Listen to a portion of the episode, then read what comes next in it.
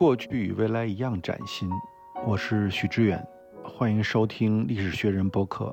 我们将探讨历史的偶然与必然，以及生活在历史中的个体的无穷的可能性。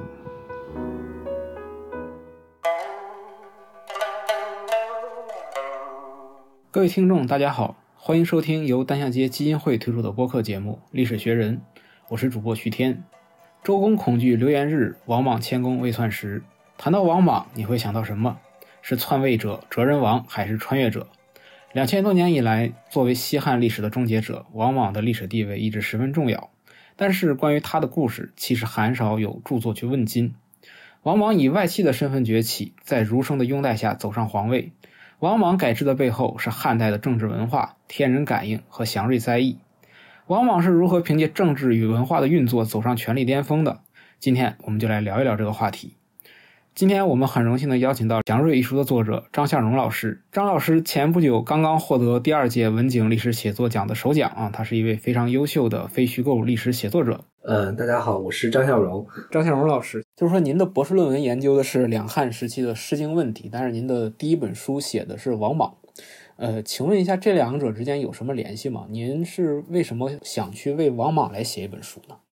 呃，是这样的，就是呃，我的博士论文呢，写的是两汉的一个《诗经》的问题。就我们知道，这个《诗经》在我们现在的这个学科见识里面，它是作为一个文学。啊，并且是作为古代文学的一个重要的典籍出现的。但实际上呢，我们说在汉朝的时候呢，不仅是《诗经》啊，包括五经在内啊，所有的这个儒家经典，他们都是作为一种政治的一个存在。不论是从他们的公用性啊，还是说当时的人们对它的看法，它更像是一个政治的文本，而不是一个文学的文本。我当时写这个博士论文，其实主要是在这个皇帝的诏书和大臣的奏章，以及一些重要的制度里面，对于《诗经》的引用，也就是一个引诗绝世，确实跟一般意义上的文学意义上的这个《诗经》呃有区别的。当时我的一个目的呢，就是想着来分析啊，来汇总来看《诗经》是怎样从呃一个先秦的诸子的文本，一步一步啊变成了这个帝国政治里面一个重要的施政的依据，以及这个皇帝跟大臣交流啊、互动啊这个依据和标准。啊，比如说汉文帝在这个著名的废除肉刑的诏书里面有这个“民之父母”啊，这四个字就是从《诗经》那边来的。你在后来比较常见的就是，呃，关于这个皇帝要废立这个皇后啊，他一般都会引用这个官居啊，有时候引用里面的篇章，有时候会引用这个名字啊，官居这个名字。当然了，这个两汉的时候引用这个，它又有它的背景，就是说一般都是这个经文经学对这个《诗经》的这个意思的解释，依据的是对这个经的解释，而不全是这个经的本身。那么这样一个题目呢，最后写下来一定是描述了一个呃以《诗经》为例的啊儒家经学在汉朝啊从一个诸子逐渐逐渐成为这个庙堂上啊最高施政的标准啊这样的一个过程。那么在这个过程中，或者说在经学发展的过程中呢，呃我们也会发现啊最后这个过程一定是走到呃王莽那边是达到了一个高峰啊，就是王莽他会以标榜儒学来治国啊，并且来建立了自己的这个皇朝啊，并且最终覆灭。那么包括到了东汉之后，还是以另外一种方式还存在着啊，就是我们看东汉的很多诏书里面，仍然还会大量的引用这个《个诗经》啊，当然其他的儒家经典也在被广泛的使用啊，只是因为作为一个博士论文，它的篇幅也有限，又是一个文学的一个学位论文啊，所以说只能聚焦在《诗经》上。呃，那么为什么说回到你刚才这个问题，为什么又转到王莽了呢？这个事情也比较有趣哈，就是我是在写博士论文的过程中，比较深入的认识到了。王莽对于这个经学发展它的意义、它的地位和它的标志性的这样一个作用，可以说是如果不写这个博士论文，我就认识不到王莽。第二呢，我们说。关于这个《诗经》的经学的意义啊，有一个比较重要的，当然也比较通俗的一个问题，就是关于这个采风的问题。我们知道《诗经》里面有国风啊，那么按照这个儒家的一个解释，那么这些风呢，实际上是反映地方风俗的啊，包括这个人情啊，是一个和谐的还是比较凉薄的啊？这些小国的治理这些君主啊，是比较出色的还是比较差的啊？等等，它是通过这个民歌啊，通过这个风的方式。表现出来，然后呢，由这个王者派出的采风的这样的一些官员啊，一些使者，把这些风采回来，然后用风俗的方式来反映一个地方的治理。那么，这是儒家经典啊，或者说儒家的这样一个哲学，它对于《诗经》用途的呃一个很重要的方面。后来我在写王莽的时候哈，我们会发现王莽很注意利用这样一个方式。无论是他在早期还没有成为皇帝的时候，他就曾经派过很多官员去搜集很多祥瑞，也会搜集很多谚语啊，包括歌谣这样一些东西。那么他这个行为本身其实就是一个采风的行为啊，他通过这种方式来收集地方上治理的这种就所谓的王者之化，从而来证明他自己有了圣王之德。所以我们说，呃，《诗经》对于啊王莽的影响还是比较直接的。呃，您能是聊一下王莽对当时经学的发展起到什么样的作用？嗯，它的作用应该还是比较大。我认为对它这个作用的这种估量还不够吧？呃，这主要是因为史料有限啊。对于儒学自己来说，哈，它最开始其实就是一个诸子之学，呃，它那时候还不是王官学，本身儒家就是一个基于这个社会伦理啊，人们的道德生活这样一些很自然的这些关系啊。那同时呢，它本身就有政治理想。那么它进入到这个帝国时代之后，有个内在逻辑，他肯定也会走到这样一条路上去，就是在这个社会中实现他的这种政治理想。那么这个过程是很漫长的啊，并不是说一下子就一蹴而就啊，也不是说通过一两个人鼓吹一下啊就可以实现的。而且呢，儒学内部关于这个政治理想的这个言说又有很多的学派，比如说正义啊，这个社会公平，那这个词谁都会讲。那不同的学派，不管是今文经学还是古文经学，他们会有不同的说法啊。什么叫社会正义，是吧？什么叫这个圣王的理想？它会有一些分歧。所以说，它这个事情不是那么容易的。那么在这个西汉这个比较漫长的统治里面呢，呃，我们会发现有一些重要的人和重要的点，比如说像叔孙通啊、贾谊啊，包括大家比较熟悉的这个董仲舒、公孙弘啊等等。那么我们会发现，从这些人的留下的文章，我们会发现，儒学对社会的这个干预程度也是逐渐加深的。它从一开始是一种比较面儿上的啊礼仪性质的呃这样的一种干预或者说影响，那么到了后来，它就会逐渐走向对这个汉代君王的一种劝谏，包括像董仲舒提出了著名的这个天人三策啊这种天人合一的这种学说啊。但不管他是不是对他当时多大的这个社会影响，但是这个理论的东西是确实是。也是一步一步往这个更体系化、更精神化的方向走。西汉的中后期，皇家也在受儒学的影响，并且逐渐培育出了有一定儒学气质的这个皇帝。比如说，像从汉元帝开始啊，汉元帝、汉成帝，包括汉哀帝，他们都是受过儒学教育的。至于他们多大程度上去遵循啊，那这是另一个问题。但至少这些皇帝的这个教育背景里面。这个儒学就占了很重要的一环，这样的话，这个皇帝他就能跟儒学啊，包括大臣，他就能够进行有效的互动。刘邦的时候，你打个比方说，有儒生来跟他提出一个什么样的儒家的理想，刘邦应该是不会听的，因为他不共享这种话语。那么到了汉元帝的时候，那这时候如果有大臣起来说，你看，按照儒家的讲法，现在这么多灾异，说明你需要改革，那么这个逻辑汉元帝他就能听懂。所以从这样一个逐渐加深的程度和这个知识的这种向上流的这样一个提升啊，使儒学具备了这样的一个条件。因为西汉啊，或者说两汉，甚至说两汉之前啊，我们的这个人民都还是比较早期的，公元零年左右再往前推，所以这时候的人这个社会它是有比较浓厚的这种鬼神信仰。那个时候我们说还没有今天意义上的宗教，这种迷信啊信仰它很驳杂。关于所谓的祥瑞啊、灾异啊、谶纬啊、福命啊等等这些东西是很多的，同时也是一种大家可以共享的知识。儒家的这个时代，它逐渐的发展，势必会跟这样的知识产生了一些关联。我就好比我们熟悉的宋明的理学，它虽然也是儒学，但它的气质，你看跟汉家的这个儒学差别很大。那是因为那个时候已经有了佛教啊等等这样一些后来啊才传过来的这样一些东西。儒家他跟自己这个时代的这种观念产生互动，形成一种独特的气质，这个是很自然的。所以说，儒学在西汉的中后期，它也会跟这个祥瑞啊、在业都结合的也比较紧密。最大的一个体现就是儒家的经文经学，其中的这个公羊学，它对于这方面程度是最深的。这样一个基础上，西汉的皇室自己也认为他自己需要改革啊，那么这个时候就得需要有人来推动这样的一个改革，以及你改什么。那么我们发现，在西汉的后期啊，汉成帝的时候就已经出现了这种宗庙的制度啊、官僚制度啊这样的一些改革，都是在那个时候才突然啊一下子就开始改起来了。这个改革的程度啊也是逐渐加深，因为我们刚才说的这个什么祭祀啊、宗庙啊、官制啊，呃这些性质的改革都是相对来说比较表面化的。这些东西都改完之后，那么汉朝的这个儒家改革也自然会进入到一个更高的要求啊，包括这个臣民啊，甚至包括皇帝自己也觉得啊，还有很多重要的问题还要往里走。那么这就涉及到当时的武德忠始啊，包括这个天命转移啊等等这样一些更加敏感的这些问题上去。那么最终呢，这样的一个历程就跟王莽自己个人的崛起，他就很好的捆绑在了一起。那么促使王莽一方面在推行这些儒家制度的改革，把自己变成一个儒家制度改革的一个主导者。那么同时呢，也把自己。推上了一个圣王的这样的一个宝座，所以我们说儒家在西汉的发展跟这个王莽个人的发展关系是极其密切的。那么王莽在建立这个新朝前后啊，他已经着手开始推动像。关于这种经济领域的、货币领域的、财政、税收，包括大家都熟悉的这种土地啊等等。那么这些改革呢，王莽是真的去做了。那不管他做到什么程度啊，他确实去做了。所以从这个意义上说呢，我们在讲这个儒家的发展史的时候，王莽是一个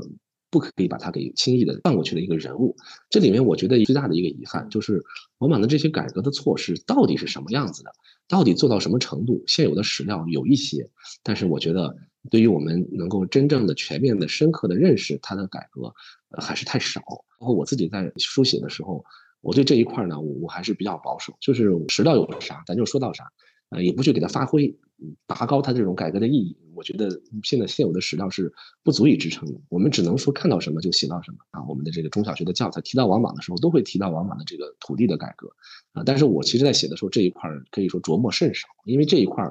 现有的史料是非常少的，就就几句话。我觉得这个是王莽改革的留给后人的一个也算是个谜团吧啊。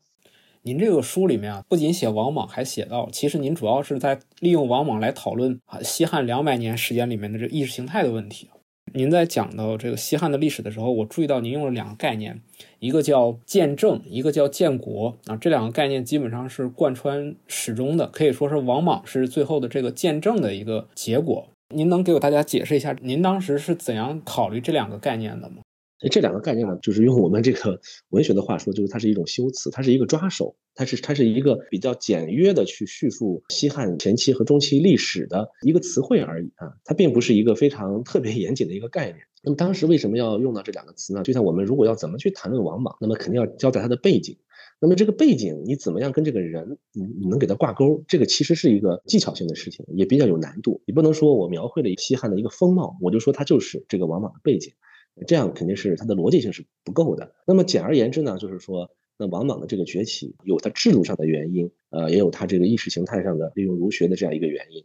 那么这两个原因，那么我们如果往前追溯的话，就会发现它其实就基于一个是我们刚才说到的，就是西汉时期儒学的这个发展这样一个简史。那么这个过程实际上就是一个西汉发现自己主导的思想的这个过程。如果从皇室的角度、统治者的角度来看的话，那就是那刘邦在建立的时候，他其实就是一个。诸多逐鹿天下的政权之一啊，他可能起初也没有想到过自己能够建立一个啊汉家皇朝啊。那么后来他建立起来之后呢，合法性是什么呢？主要就是诛暴秦啊，就打败了秦朝。那实际上我们知道，打败秦朝的这个过程，那肯定不是刘邦一个人的功劳，项羽也有功劳。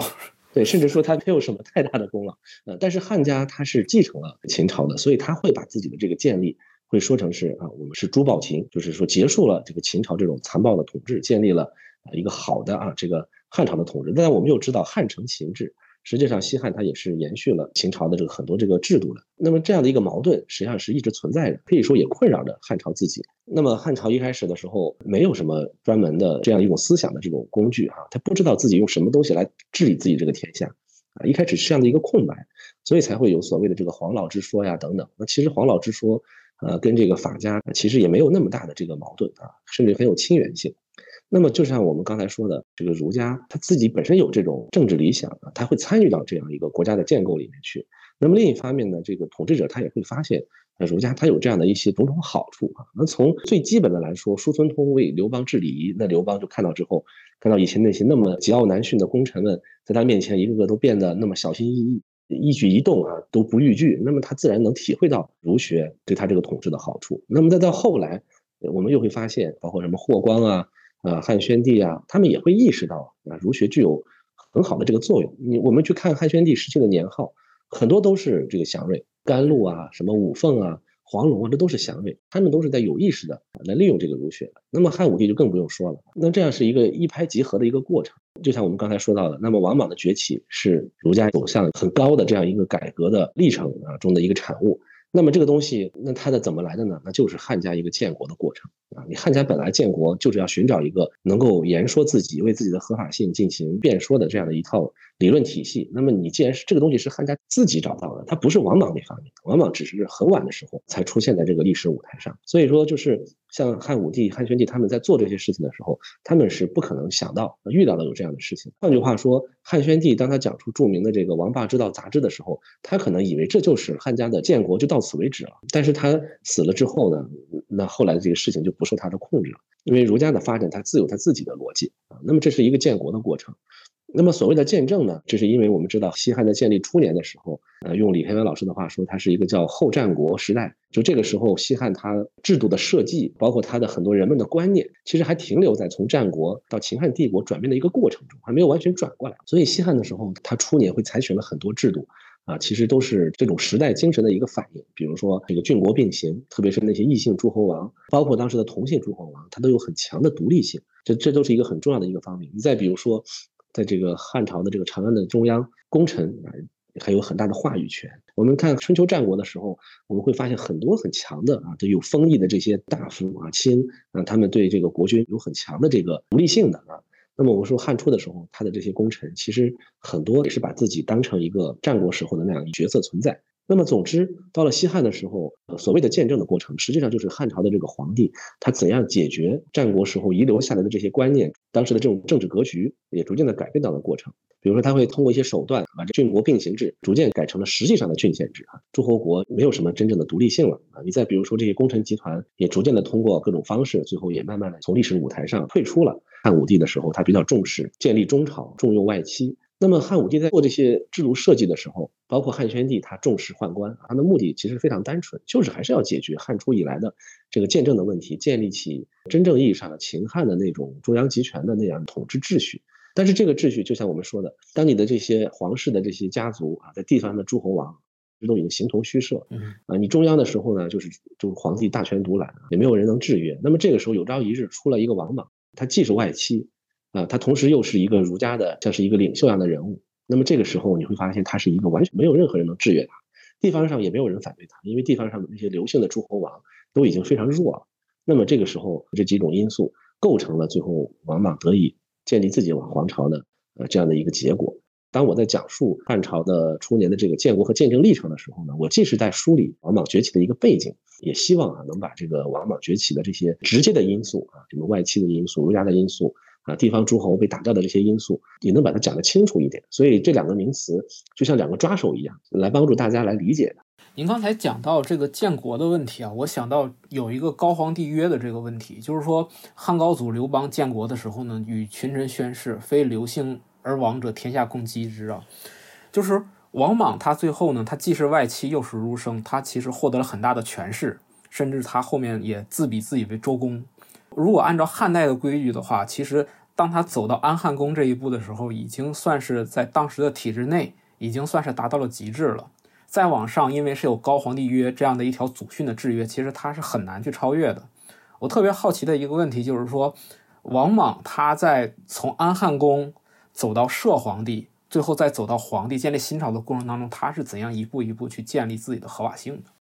对，我觉得这个问题其实非常有意义啊，就是刘邦的那个“天下非刘姓者称王，天下共击之”，呃，应该是是非常重要的一条原则。我们会发现，呃，他在这个西汉的早期去处置这些呃异姓诸侯王的时候，发挥了很强的这样一个作用，而且他确实是也在很大程度上啊，也在保护着这个刘姓的诸侯王，因为这西汉他还是去古未远，那个时候的这些皇室的这些人还是有一定神性的，他不像后来。特别是经历了这个南北朝以后，皇室的这些人就没有什么神性了。后西汉的时候，那个皇帝他还是有一定的这个神性在，所以说他有这么一条限制，虽然就一句话，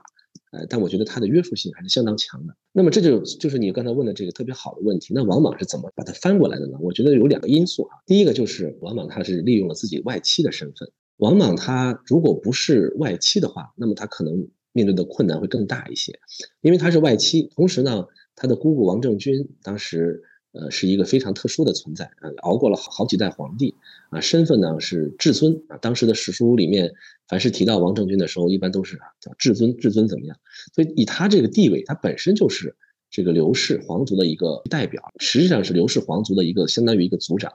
虽然他不姓刘。那么在这样一个情况下呢，王莽作为王政君的一个代理人的话，那么他就不是一般的这个权臣可比的。我们会发现，王莽在他这个称帝前夕的时候有很多动作啊，实际上在一步步的在超越着刘邦提出的这个束缚。他通过安汉宫啊，通过这个摄皇帝，逐渐让自己变成了一个类似于继承者的这样一个形象。比如说，他做摄皇帝的时候，他可以代替这个刘氏的皇朝去祭天，这是一个非常重要的一个行为。你再比如说，呃，在这期间，王莽的母亲去世，那么王莽他自己没有让自己作为一个祭祀他母亲的主祭人，而是让他的文献中是他的孙子承担这样一个角色。也就是说，王莽实际上已经在从礼法上把自己从他这个新都侯这样一个爵位身份上剥剥离开啊，逐渐把自己变成一汉家的一个继承人。但这里面一个最大的问题，那毕竟不是刘氏，所以他没法去。这个汉高祖的宗庙去祭祀啊！你看汉朝的皇帝继位之前都要先去高祖庙去告庙，先去祭祀来说，哎，我来继承你的这个皇位了。这个皇位是从刘邦那边传下来的，有这样一个动作。所以你看这个海昏侯啊，当时这个昌邑王刘贺，他最后被废的一个重要的原因就是还没有去这个高庙去祭祀，所以理论上你还没有成为汉朝的皇帝。这都是一些比较复杂的一些理智上的安排。我们今天可能觉得不是很重要，但是那个时候它是非常重要。那不管怎么说，王莽首先他已经在他的当时的框架下，尽可能的把自己作为汉朝的一个亲戚和继承者，但这一点已经做到了啊。但他现在需要解决的是，他还要作为汉家王室的这样一个继承者啊。他祭天，他只是是行使的汉家皇帝天子的那样一个角色和职能，他还没有成为皇帝。那么在这个问题上，最终王莽依靠的确实就仍然是儒家。因为儒家那个时候已经逐渐的成为了这个社会的也是皇室所认可的一个统治思想，类似于这种普世价值。那么恰恰儒家的关于政治哲学的这些论说里面，也存在着关于这个皇朝更替的这样一套言说啊，比如说像尧舜的这种禅让。如果说王莽在他当皇帝之前，他利用的是儒家里面关于周公辅佐的这样一种儒家的演说，那么他后来成为皇帝，那么他就开始利用的是这个尧舜禹的啊这样一个禅让的一个模式。那么这套模式在当时看来，既然它是一个普世价值，那么它的这个坚决性就要高于啊刘邦的这种安排了。那么此外呢，我们又知道当时。存在的这种武德忠实啊，天命转移，这是另一套东西。那这套东西它可以来论说，这个汉朝的天命已经结束了，那么有新的天命要开始了。那么那给谁呢？哎，这个时候就要出来禅让这一套东西，哎，禅让给王莽。所以说，它是综合运用了儒家的种种这种政治言说，来实现它超越刘邦的这套言说的道理。他的意思就好像是说，哎，即使是刘邦现在活着，他也得认这一套啊，这套东西要高于刘邦的这套演说。其实您说到这个禅让，这里面往往还是遇到了一个问题，就是他到了最后当摄皇帝的时候，就是那个皇位的继承人是一个小孩儿孺子婴，这个孩子这么小，他没有办法真正的给你实行这套禅让的手续啊。这个王莽又怎么去处理这个问题啊？孺子婴是一个非常有趣的人物，因为孺子婴他其实没有继皇帝位啊，他是这个汉平帝的继承人。那么汉平帝正儿八经是继了位的，是汉朝的这个皇帝啊。皇帝他结束之后呢，那么王莽实际上是成为了这个摄政者。孺子婴是被王莽挑出来，就是为了他将来受禅来做打算的。因为这个孺子这个名字都不是说是随随便便取的。呃，那么孺子婴他一个是年纪很小，第二呢就是说他其实没有正式的继位，所以他实际上相当于处于一个皇太子或者说储君的这样一个角色。那么王莽最终他要实现这个禅位的时候，不是孺子婴禅位给他。我认为这个时候应该说属于这个早期的这种禅让啊，还不成熟啊，很多东西大家还在探索。那么其实王莽完全可以让他继位，然后再禅让给他，他小没关系，想怎么干就怎么干嘛。但是那个时候王莽他那时候没有让孺子婴继位为皇帝，我觉得我认为王莽这个时候应该是一度是有点这个困扰的，他不知道该怎么办。那么后来呢，就是出现了这个太学生哀章啊，他造了几个假的这个玺，那意思就是说，相当于这个东西是从天帝那边拿到的这个授权。是刘邦亲自禅让给王莽的，所以这里面提到了不同的帝啊，呃，那么这个就是相当于王莽利用这样一种比较麻烦的方式啊，来解决了这个孺子婴的问题。我们看后来的时候，你比如说像汉献帝啊，那他就不需要了，相当于汉献帝就可以禅让给曹丕啊。其实说到禅让和天命的问题，我们又回到了汉初的那个合法性危机的问题。就是汉初的时候，袁黄生和袁固生他们有一个讨论，他们说汤武革命啊，这个到底是顺天成命，还是说是顺应民意革除暴政？那王莽他在接受禅让之前，他是安汉公，那他一旦是接受了这个禅让，其实某种意义上他又是一种前朝的颠覆者，他自己怎么去解决这个问题？因为他是禅让，所以说他不属于汤武革命。我们说，在儒家的这个话语体系里面，改朝换代主要就是两种方式啊，一个就是这个尧舜禅让啊，一个就是汤武革命，这是两种不同的方式。那么，那显然那个王莽走的是禅让的模式，他不是走的这个汤武革命的模式。他不是因为汉朝干的已经变得像秦朝那样暴政了，我要把它推翻。那它的合法性不是建立在这里，它的合法性建立在是它成为了汉朝的周公，汉朝变得更好了。所以汉朝才要把它禅让给他。他就用了这样一套体系来言说。所以汉初的时候，关于这个。呃，汤武革命啊，到底是铲除了义父纣啊，还是说他是这个乱臣贼子？那对于早期的汉朝来说，确实是个很重要的问题。就是因为那个时候，就是儒学还没有在汉朝形成很稳固的一套政治言说。那我估计汉景帝当时他也不知道啊，所以他可能就就不让黄生跟袁国生来争辩这个问题了啊。到了王莽这个时代，这个就不是问题了啊。我们把话题拉回到这本书的正标题啊，叫祥瑞啊。在汉代，祥瑞大概是一种什么样的概念？为什么汉代的人他们会重视祥瑞呢？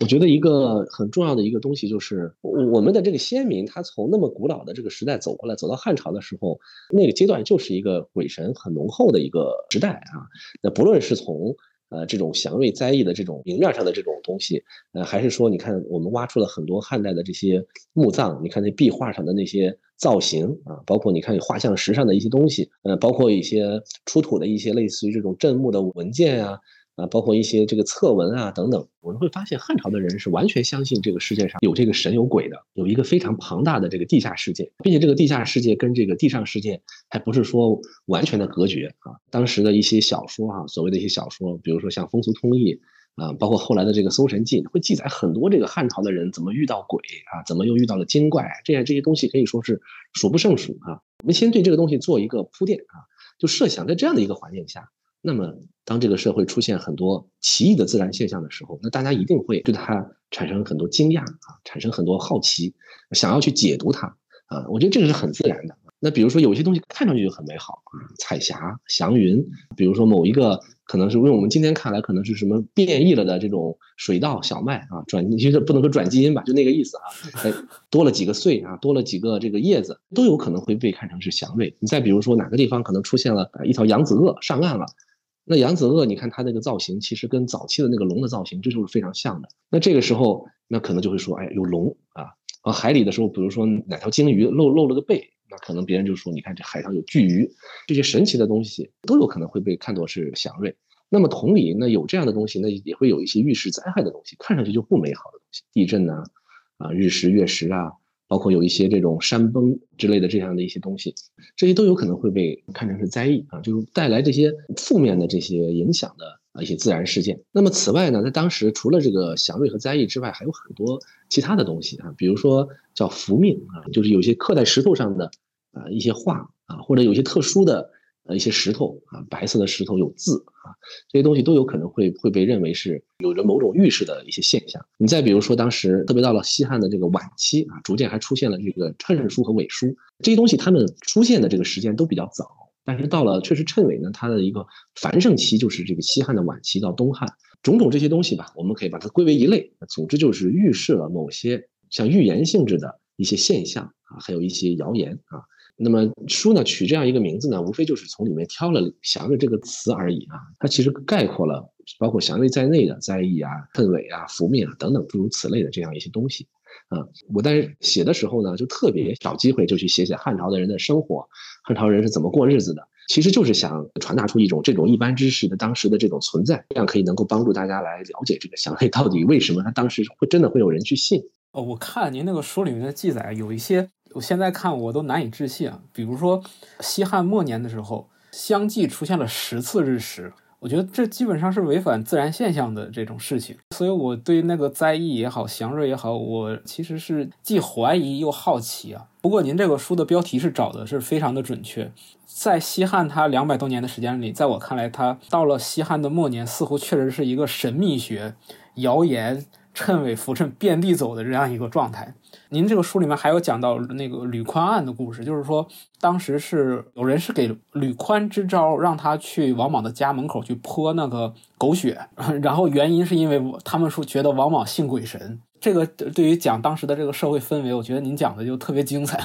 就刚才你提到日食那个问题，其实我当时也在考虑这个事儿，就是呃，一方面我们说我们很多史家他记载的时候应应该是比较严谨的，他应该是有所依。但这里面我觉得有两个问题需要注意，一个就是，呃，这个日食和月食的观测是不是在不同的地方可能它不一样？比如说我只在长安，你可能根本看不到那么多日食，但是如果说当时有一个交趾，就现在的越南哈那个地方，比如说有人看到了一个偏食，他可能会把这个东西报到这个长安来，全算上。哎，可能都算上。然后第二呢，就是你刚才有一点注意的非常好，我觉得你会注意到西汉的中后期这个灾异就是特别多。我认为这个可能也跟这个史料的编纂者就是有意识的去记载这个时候的灾异也有关系，因为这个时候，比如说以《汉书》为例。那么《汉书》实际上是认为前汉的这个没落或者衰落，就是从汉元帝、汉成帝那个时候开始的。那么所以说，他既然有了这样一个预设，或者说有有了这样的一个定论，那么他自然而然的，不管是他有意还是无意吧，那这个时候他的灾异格外会被记载下来的多。我觉得这两点可能也是我们需要考虑的。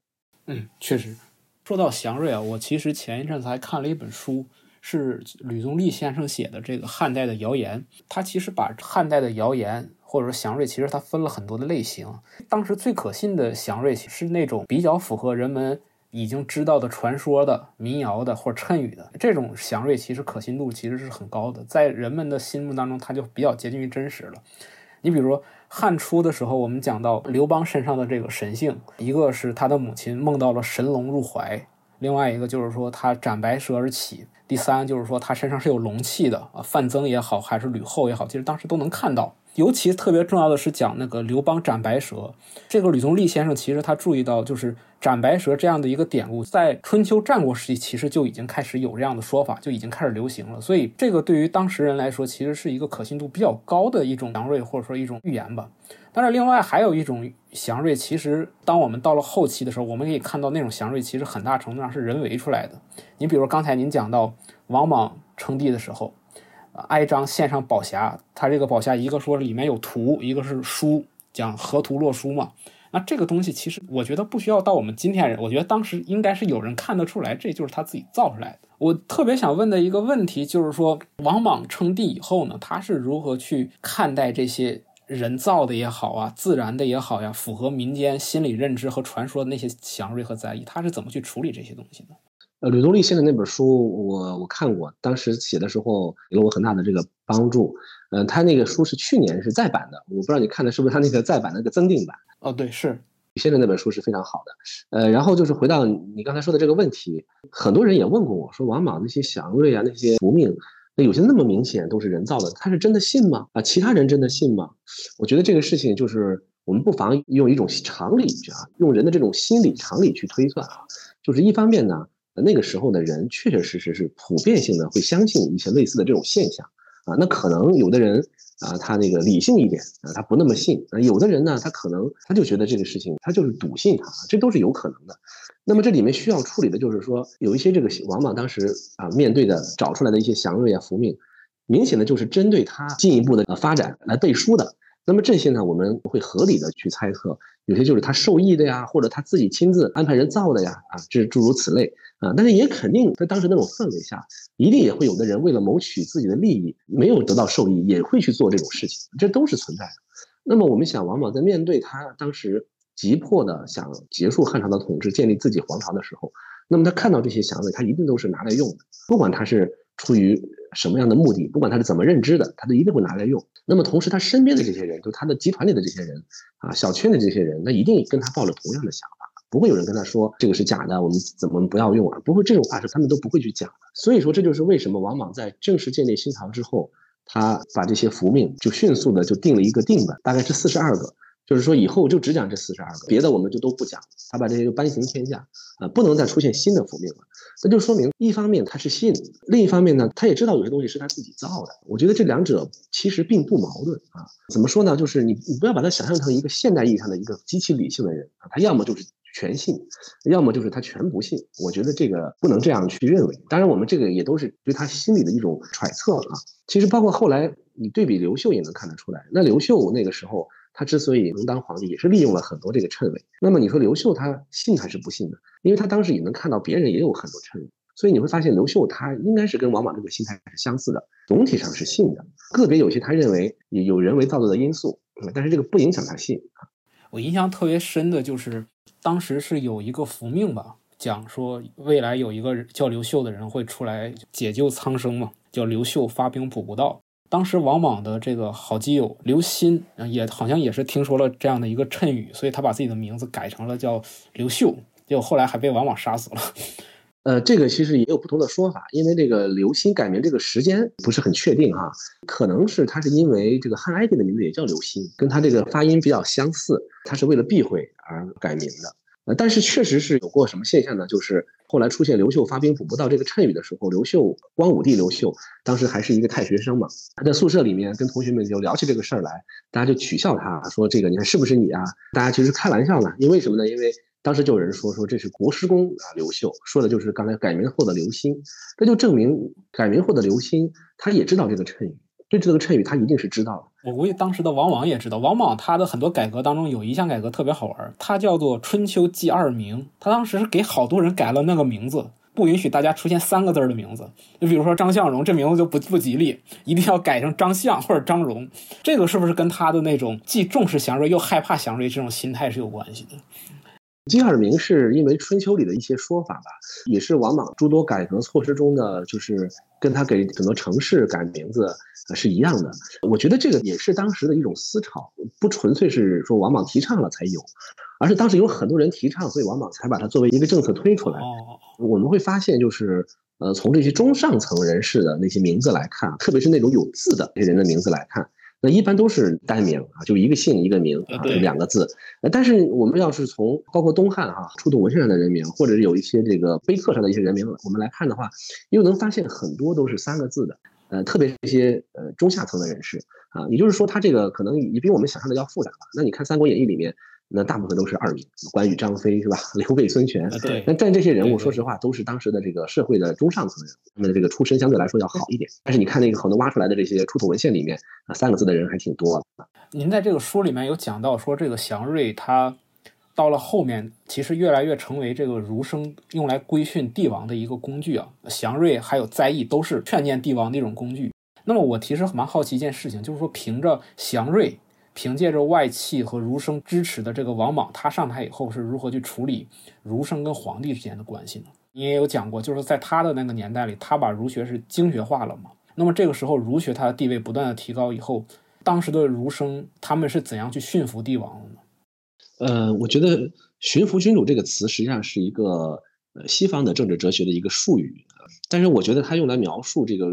儒学，在他西汉啊中后期那个时候是最为明显的。呃，我们会发现，呃，武帝和宣帝其实并没有很受他的影响啊。但是到了元帝、汉成帝啊，包括汉哀帝的时候，我们会发现他们的很多的行为、统治行为，啊，包括对国家的治理，很受这个儒家影响了啊。可以说被儒家牵着走啊。特别是汉哀帝搞的那个代寿命那个事情啊，明显的看得出他既反对、很反感，又不得不这么做啊。这种很无奈的这种心理啊，我觉得能表现在他的这种行为上。啊，我们说这个儒学驯服君主，不仅仅是驯服君主这样的一个个人啊。就是像西方的那种通过宗教对一个君主个人的这种驯服，不是的。我觉得他就是对于统治者的这个政治治理，就是你要按照儒家的方式去施政。对君主个人的这种伦理道德的实践，肯定也会关注。但是他主要的还是对这个施政啊，这种政治性是主要的。王莽他可以说占了这个便宜的，因为他本身当时是作为儒学的一个重要的代表人物。虽然他本人既不是一个儒家的经师啊，他自己也没有什么儒学的著作传世，那当时也没写，但是他应该是。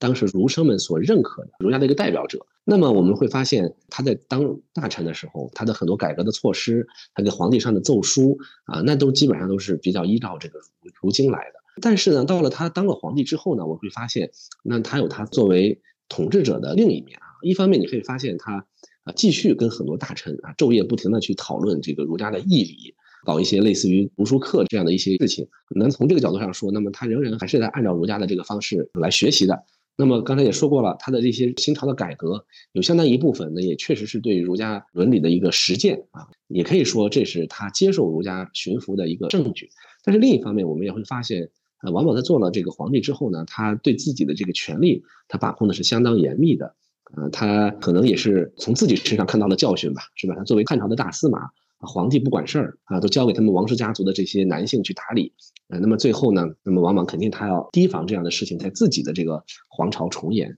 所以他就事必躬亲啊，身边的人也不是很信任，所以说儒家对王莽的这种驯服，我觉得更多的还是停留在儒家的方式去施政啊，去搞一些这个改革措施这一方面。那么对王莽自己个人来说，他其实是还是比较重视自己权力的把控的啊，一直到他被杀。但是我们看这个，您书里面写到，其实我感觉往往他就像是一个好学生一样，即便是他当上了皇帝以后，他也是力求让自己的各种形象呀，包括这种行为啊，符合儒生的那个行为规范。但这样其实是把他的很多行动给框死了。其实，而且当他自己需要用一些法家的策略的时候，他就会产生一种人设破了的感觉。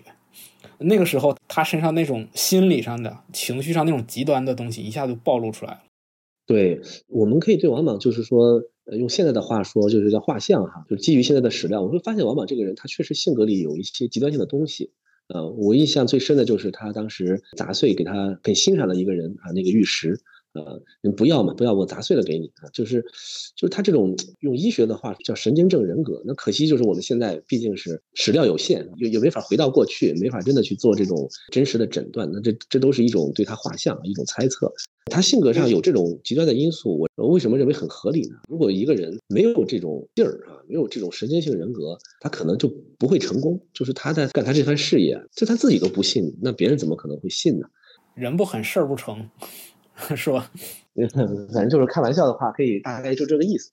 他得对自己的这个理想和信念是极其笃信，然后真的是就是说不惜一切代价去做。他真是这样一个人，他才能够做他这个事儿。嗯，所以我们我们说从这个画像里可以来推测他具有这样一种神经症人格。所以说他最后他的这个改革最后失败了啊，他用来这个相当于承诺给当时汉朝的这个臣民的那些美好的未来，什么这个土地的王田呀、奴婢的解放啊。一切社会都依礼啊，这些事情最后都流产了啊，要么就推行不下去。我们凭常理也能知道，这类的措施，即便是在现代都很难办到，你何必说在两千年前的这个古代呢？那另一方面，那么他成功的那些改革措施，像这这些关于财政的呀、税收的、专卖的这些，本来就是汉武帝以前都干过，其实都不难，但当时还是有条件去实现。但是恰恰他又被认为是与民争利的，是剥夺新朝臣民的财产啊、行动啊之类的，嗯。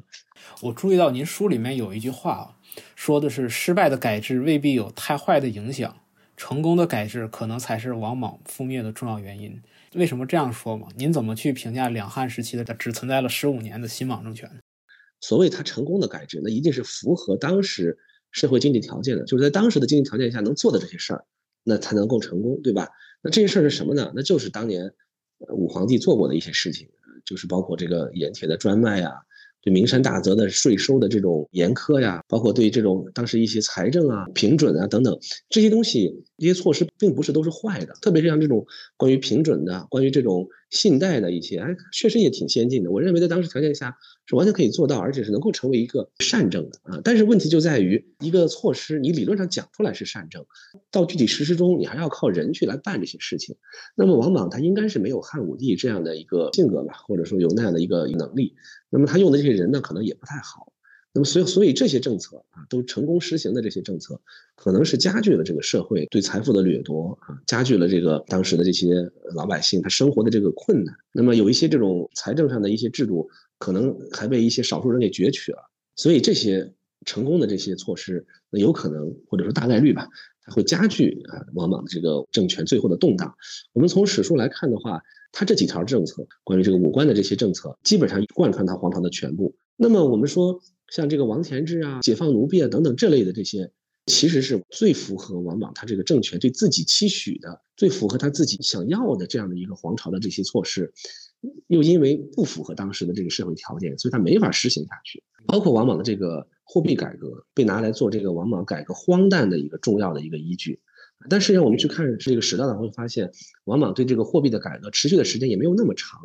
他是一度啊搞了一个很繁琐的这个货币改制，但是后来又比较快的又实际上恢复到了汉朝的这个五铢钱上去，恢复到那样的一个币制上去了。所以说，王莽的货币制度可能会带来了一些动荡，但很快应该又恢复了。所以我觉得王莽的货币制度的对失败的影响，呃，也不能做过高的估计啊，肯定是有啊。那至于说他的这个王田制，对王莽的失败没有什么直接的影响，但是话又说回来，呃，如果像他当时标榜的、许诺的这些带有很强烈儒家属性的这些改革，最后都没有实施下去，那么造成的结果一定是当年这些臣民们就会很失望。当时很多人推王莽上来，那就是希望他能够实现这样一些善政啊，把土地兼并的问题给解决掉，把这些奴婢给释放掉。那最后没有解决掉，自然也会带来对他这个政权信心的影响。所以我觉得就是还是要区分它这种不同制度带来的不同的影响的层面吧。